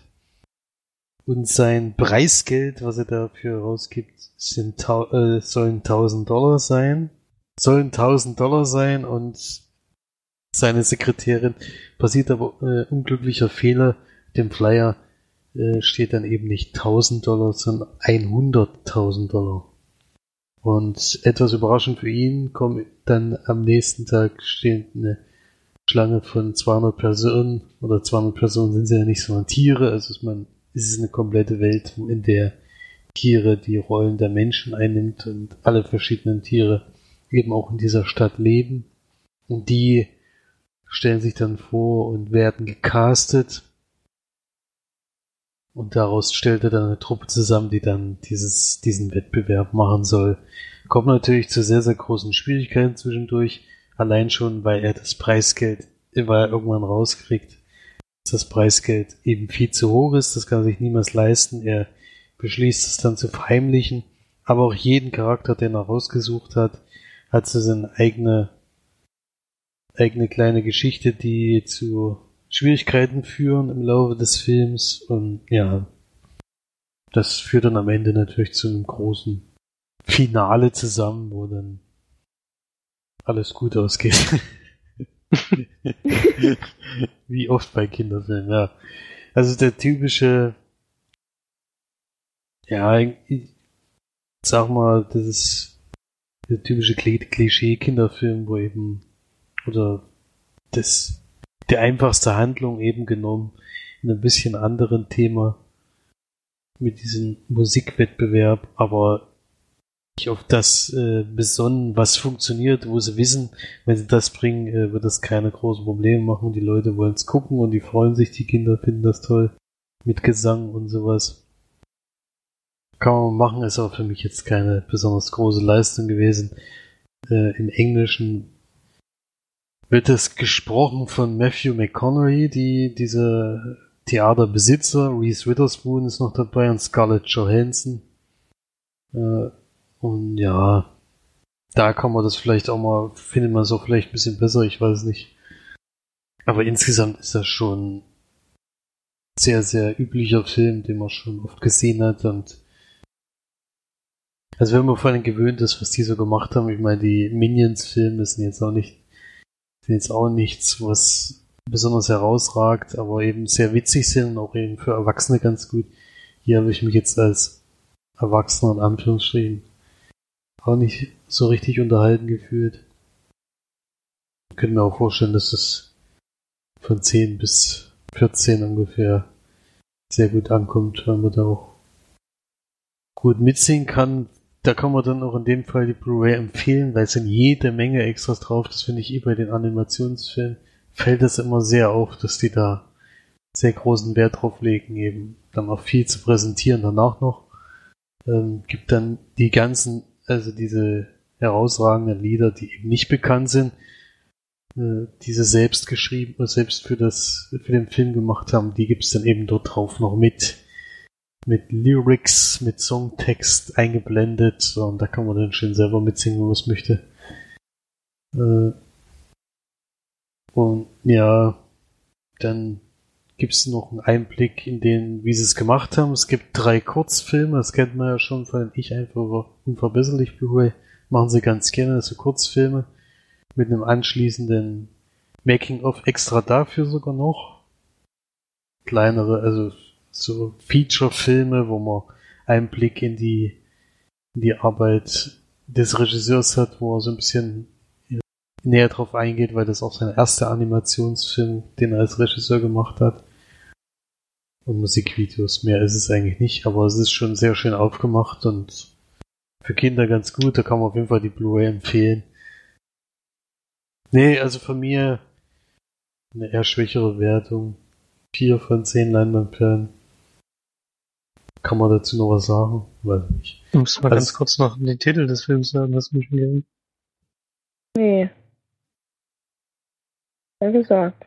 Hm, nee, ich glaube nicht. Ja, falls ich den Titel gesagt habe oder eben nicht, dann sage ich jetzt am Ende. Das war nämlich Sing. Ich glaube, du hattest Sing gesagt. Ist egal. Wenn nicht, hat er jetzt nochmal gesagt. Zum ersten Mal aber zu sehen oder in dem Fall zum zweiten Mal, weil ich ihn gerade eben zum ersten Mal im Kino gesehen habe. Äh, der neue Trailer von Ich einfach unverbesserlich 3. Den habe ich da, der ist da drauf, den habe ich zum ersten Mal gesehen. Ja, Weiß nicht, ich glaube, das Thema ist auch durch. Ich glaube das auch. Trailer sieht, nicht, sieht nicht gut aus. nee, der Trailer sieht wirklich nicht so gut aus. Naja. Der Teil war ja schon nicht so überragend, aber. Naja, der zweite Teil war nicht überragend, aber hat auf jeden Fall für mich den größten Lacher an dieser ganzen Dinge gehabt, wie dieser Boygroup. ähm, da habe ich echt gelebt. Da habe ich echt Tränen gelacht bei dieser Szene. Aber es war ja am Ende. Ja. Aber trotzdem, das war unfassbar. Das hättest du doch niemals erwartet, dass sowas kommt. Da kann ich jetzt noch mich drüber kaputt lachen. Also, wenn eine so eine Szene wieder drin ist, bin ich ja schon wieder glücklicher. Ich glaube, es ist wirklich langsam zu viele Fortsetzungen. An den ersten kommt natürlich nichts ran, ist klar. Ja, ich glaube. Ich glaube, die Ja, kann auch keine-. Und keine Kommentare. Nee, die waren keine Kommentare. Unglaublich. Naja, dann hoffentlich nächste Woche umso mehr. Bestimmt, bei den vielen Themen, die wir hatten, wird es da was zu berichten geben.